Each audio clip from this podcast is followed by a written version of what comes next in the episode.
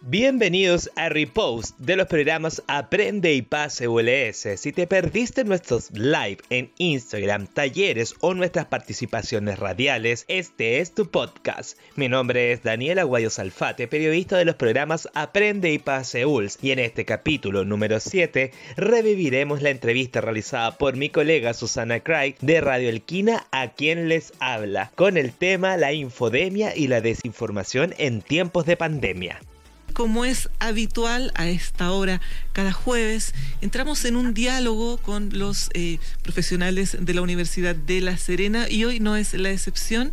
Nos encontramos en línea junto a Daniel Aguayo Salfate, periodista de programa Aprende y Pase ULS. Daniel, bienvenido, ¿cómo estás? Hola, muy buenos días, Susana. Qué rico poder estar acá en la, en la señal de Radio Alquina eh, compartiendo contigo por primera vez, así que muy feliz y ansioso de poder generar esta conversación. Claro que sí, son diálogos absolutamente necesarios los que hemos estado sosteniendo durante todas estas semanas y hoy no es la excepción, vamos a estar hablando de la infodemia y la desinformación en tiempos de pandemia. ¿Qué es la infodemia, Daniel? Uy, mira, es un... bueno, según ha declarado la Organización Mundial de la Salud, o la OMS, el brote de COVID-19 y la respuesta correspondiente ha estado acompañado de una infodemia masiva, ya, es decir, una cantidad excesiva de información, en algunos casos correcta, en otros no, lo que dificulta que las personas encuentren fuentes confiables y orientación fidedigna cuando la necesitan el término infodemia se refiere al gran aumento del volumen de la información relacionada con un tema particular, que se puede volver exponencialmente en un periodo corto debido a un incidente concreto, en este caso la pandemia actual que estamos viviendo. En esta situación aparece en la escena también la desinformación, los rumores y las fuentes desconocidas. En la era de la información este fenómeno se amplía mediante nuestras redes sociales, propagándose más lejos y más rápido aún, provocando casi como un tsunami de desinformación, como para dar un, ejemplo, Susana. Efectivamente, sabes que eso lo hemos podido vivir. De hecho, hay tanta información que hay personas que dicen, eh, eh, escuchan, no sé, ciertos tips por acá, tips por allá, y al final agarran todo por si acaso, como fue lo que pasó en Estados Unidos con la recomendación de, de inyectarse líquidos. Es algo irracional, pero ante la duda la gente dijo, me, lo inyecto, eh, qué sé yo. O, por ejemplo, eh, rumores que han surgido acá de que, no sé, íbamos a entrar en, pandemia la región y a mí me dijeron que me recomendaban ir al supermercado, por ejemplo. Eh, ese tipo de, estamos hablando de desinformación, ¿verdad? Exacto, efectivamente entendemos por este concepto como información falsa o incorrecta, con el propósito deliberado de engañar en el concepto de en el perdón, en el contexto de la pandemia actual se han visto afectados varios aspectos de nuestra vida, como por ejemplo, tú lo sabes, pues las rutinas de trabajo, nuestras horas de esparcimiento y principalmente también nuestra salud mental. ¿ya? Imagínate en una pandemia la desinformación puede afectar negativamente la salud humana debido a interpretaciones descontextualizadas o mensajes que simplemente se difunden sin comprobar su veracidad ni la calidad.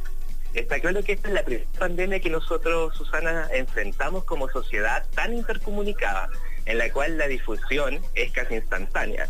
Entonces, el concepto de desinformación tal vez les pueda ser mucho más familiar a los auditores con este eh, conocido fake news, fake news, que es información inexacta, incompleta o definitivamente falsa, que era como lo que estabas planteando tú en, hace un momento, Susana. Claro que sí, porque las fake news en este caso producen angustia, porque estamos hablando de un tema que, que nos ha tocado mucho, que guarda relación con nuestra salud y nosotros sabemos que nuestro sistema de salud en Chile no es bueno, entonces ya partimos esta pandemia con una sensación de vulnerabilidad bien importante.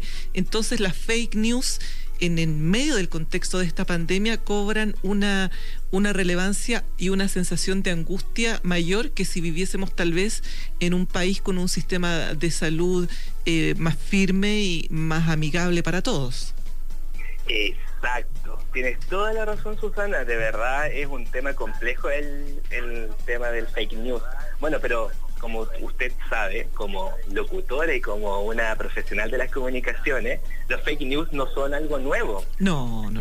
Es algo que ha existido desde mucho tiempo atrás, incluso en la antigüedad. Por ahí eh, revisando información para poder hacer esta, esta entrevista, eh, revisé que hay ciertos indicios de que incluso los fake news eh, aparecieron en Roma con ¿Ah, algunos, eh, sí? con algunos emperadores que falseaban las monedas tratando de parecerse a Cicerón y así a otros grandes eh, emperadores romanos, imagínate, con el fin de que la gente los quisiese y los aceptara como imagen de poder, imagínate. Wow, o sea, la, fake news nos, acompaña desde que la Tierra está caliente, estaba caliente. Exactamente, desde los primeros indicios de una sociedad humana nos acompañan los fake news. Imagínate, por ejemplo, un fake news eh, cercano. Tú planteaste el de Estados Unidos. Acá también nosotros hemos tenido fake news constantes, que es el tema de este aviso de cuarentena en toda la región de Coquimbo, que ha sido desmentido una y otra vez por las autoridades, ya sea alcalde, gobernación, y eso también genera un revuelo, como lo que tú me comentabas anteriormente, que tiene que ver con eh, este estrés eh, eh, que, adicional que genera en la comunidad. por información inexacta y falsa sobre todos los aspectos, por ejemplo, de la enfermedad. También que nosotros han recibido, por ejemplo, estos médicos que aparecen de la nada entregando información desde el origen de la enfermedad, la causa, el tratamiento, y hasta los métodos como el país utiliza, o sea, perdón, y los métodos que un país utiliza para evitar la propagación. Entonces es importante considerar lo rápido y lo fácil que se puede difundir una información, dando lugar a un cambio de comportamiento. Claro que sí, estamos como en las ventas telefónicas, a un clic precisamente de la, de la buena o mala información. Eh, debemos ser capaces de, evaluarla, porque evidentemente las fake news eh, buscan causar eh, más desinformación, porque no, no llevan tranquilidad a la población, muy por el contrario.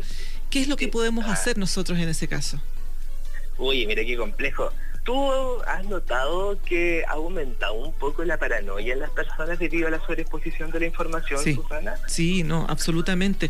Eh, hay personas que no quieren salir eh, de la casa, incluso personas jóvenes, eh, y con todo lo que eso conlleva. Y también para el diario vivir, para el contacto, que ya es bastante complejo, respetando la distancia social, aún así se producen problemas de tal vez eh, eh, nerviosismo un poquito más exacerbado. Exacto. Hoy tenemos la información, como usted misma lo comentó, eh, a la mano. Acceso a teléfonos móviles con conexión a Internet, a redes sociales. Por ello debemos aprender a determinar qué información es útil para mí, para la familia y los amigos, por dar un ejemplo. En pocas palabras, poner filtros. Como por ejemplo, ¿de qué me sirve esta información que recibo? Planteaste esta pregunta. Pongámonos en el caso que dedicamos cuatro horas diarias a escuchar, leer información de la pandemia. Yo debería plantearme qué voy a hacer con esa información sobre el COVID-19. ¿De qué manera hago útil esta información en mi vida? ¿Cuál es el objetivo de manejar cifras? ¿Cómo, cómo esto va a contribuir a mi calidad de vida etcétera. En otras palabras, eh, yo debo determinar qué información es la que me contribuirá para evitar que me contagie, por ejemplo, y buscar información sobre prevención, procedimientos adecuados de lavado de manos, los resguardos que debo tener si voy al banco o me voy a desplazar a mi trabajo. En definitiva, la información que a mí me sea útil y no malgastar mi tiempo recopilando o escuchando información que no me va a servir y que solo va a contribuir a sobresaturarme y a estresarme de más.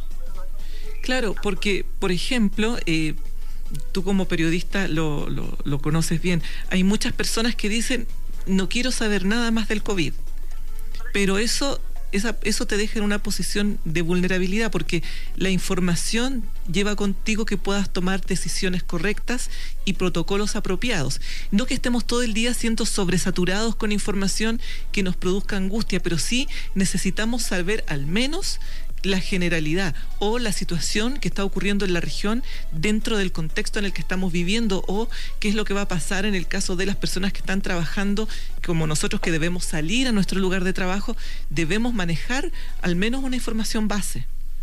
Por supuesto. Eso es a lo que, eso es el mensaje que trato de comunicar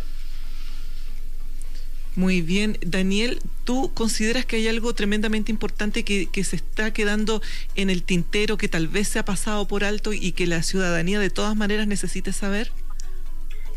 Uy, mira, yo soy uno más escuchando, revisando medios, escuchando la radio principalmente y desde el punto de vista personal, yo creo que nosotros como, eh, como comunidad eh, lo que se nos está olvidando es entender que no es solamente protegernos a nosotros como personas, sino que también al otro. O sea, por ejemplo, a lo mejor eh, tú y yo no somos parte del grupo de riesgo de contagio de COVID-19, por ejemplo. Pero sí tenemos a una tía, tenemos a un abuelo, tenemos a una madre, ¿ya? que sí son eh, posibles personas de riesgo. Entonces en ellos tenemos que pensar más que en nosotros muchas veces. Entonces igual eso es un poco complicado, el poder salir como del yo dentro de esta sociedad en la cual nosotros nos hemos acostumbrado a velar por nosotros básicamente, más que pensar en un tercero. Claro que sí. Hay un, hay un tema que se me está quedando acá en el tintero, eh, indicios que, de que estás bajo el efecto de la infodemia. ¿Y cómo podemos hacer ese clic a los auditores para decirles, no estás informado, estás tal vez sobre y mal informado? Eh, ¿Cuáles son los indicios que la gente debe tomar en cuenta en, en primera persona? Wow, mira, eh, ahora les voy a explicar un poco, como te comentaba, estuve revisando varios eh, sitios, libros y también consultando con mis propios compañeros, que la gran mayoría de ellos son psicólogos, y aprovecho a mandarles un gran saludo a todo el equipo del programa Aprende y de la Universidad de La Serena. Y paso a responder tu pregunta. Por ejemplo, tener ansiedad por mantenerse informado es uno de estos síntomas, por decirlo de algún de alguna manera, el estrés por sentirte desconectado por tiempo prolongado, que nuestro estado anímico se ve influenciado por cualquier tipo de información. No sé si a ti te ha ocurrido o has visto eh, a lo largo de, tu día, de tu rutina o en tu propia familia, eh, que cuando dan estos anuncios que son catastróficos de los aumentos de contagio o, el aumento de las muertes, la sensación que queda en ti y en tu círculo cambia completamente, ¿o no? Sí, lo he podido eh, ver, eh, eh, digamos, en tercera persona, lo he podido visualizar absolutamente, sí. Eso es un, también es un indicio de que estás bajo esta infodemia y uno de los indicios principales es que el tema de conversación sea solo la pandemia y que todas las conversaciones giren en torno a ella. Claro, esa sensación permanente de vulnerabilidad no es sana. Debemos estar informados, sí, para tomar los protocolos correctos, para tomar decisiones correctas respecto de nuestro entorno, como tú bien dices, pero eso sabiéndolo manejar de manera que no te produzca ansiedad, ni saber la información o no tener tal vez más información o que tu, que tu estado anímico no vaya en relación a las noticias que estás sabiendo solo en torno a ese tema. Exacto. Imagínate que ahí llega uno a tal punto que cuando estamos solos pensamos en el coronavirus. No sé si te ha ocurrido a ti eso. Gracias a Dios no. Qué bueno. Pero, pero la verdad que yo tengo una, una posición frente a la enfermedad y hago todo lo que debo hacer, entonces me siento tranquila, porque sé que estoy haciendo todo lo que corresponde. Claro. Y, eso, me produce tranquilidad. Claro, eso es una, una buena forma de afrontar esta pandemia, saber que tú estás haciendo las cosas bien. Y para eso también uno debe informarse adecuadamente, eh, Susana. Por ejemplo, eh, buscar fuentes que sean eh, oficiales, ¿ya? Porque como tú sabes, el propósito de los fake news y de esta sobreinformación que nos rodea, ¿ya? Es desinformar y causar una reacción o manipular a una audiencia también. Entonces, por ejemplo, algo importante es que nosotros debemos ser cuidadosos al momento de realizar nuestras búsquedas visitar sitios oficiales, como dije anteriormente, tener en cuenta detalles del diseño de la página, por ejemplo, que esto es como un consejo para los radio escuchas que están en estos momentos en Radio Elquina, eh, fijarnos en los titulares, por ejemplo, que no sean catastróficos. No sé si tú, mira, por ejemplo, existen eh, titulares que solo buscan el morbo. Por ejemplo, los titulares que la gente no debe tomar en cuenta según los expertos en comunicación, son por ejemplo los que parten como el virus chino, el virus asiático. Alerta y destaca usar terminología criminalizante, deshumanizante, que siempre evoque a la tragedia. Esos son titulares que las personas no deben tomar en cuenta. No obstante, titulares que sí son interesantes y que yo podría detenerme en esta vorágine de información que está alrededor mío son por ejemplo, los que recomiendan hablar sobre personas que tienen COVID-19, que están siendo tratadas por personas que se recuperan de, persona que murió después de contraer, con la enfermedad de víctima de, persona que puede tener o que son presuntas personas en contagio, por ejemplo. Ahí te di unos tips y a los radioescuchas que sean bien claros para que ellos puedan hacer una eh, selección de las informaciones que ellos pueden encontrar en las redes sociales, incluso sin siquiera tú buscar. Claro que sí, siendo un poquito más crítico respecto de la información que, que estamos absorbiendo y que estamos llevando a nuestro hogar porque Exactamente. es importante lo que estamos, la información que estamos también como, como adultos moviendo al interior de, nuestro hogar por los efectos que eso puede tener en los más pequeños o en las personas eh, de tercera edad que pueden tal vez verse más vulnerables por esa sensación que tienen de estar como expuestos. Sí, pues exactamente. La mayoría, escucha, eh, en esta sociedad en la cual estamos viviendo actualmente, no todos, pero la gran mayoría de los adultos mayores, su única eh, fuente de información es la televisión y también la radio. Cosa que tampoco es mala, porque por ejemplo, eh, según algunas encuestas que estuve revisando también, en algún momento los medios eh, tradicionales de comunicación, entiéndase diarios, la televisión y también la radio, habían bajado mucho en su porcentaje de aprobación. Debido a esta pandemia han aumentado principalmente la radio y también diarios y luego televisión. Entonces la gente también está optando por tomar eh, medios oficiales para informarse, cosa que no está mal. Eso, efectivamente, yo creo que después de tantos meses como que tal vez estamos comenzando a filtrar un poquito.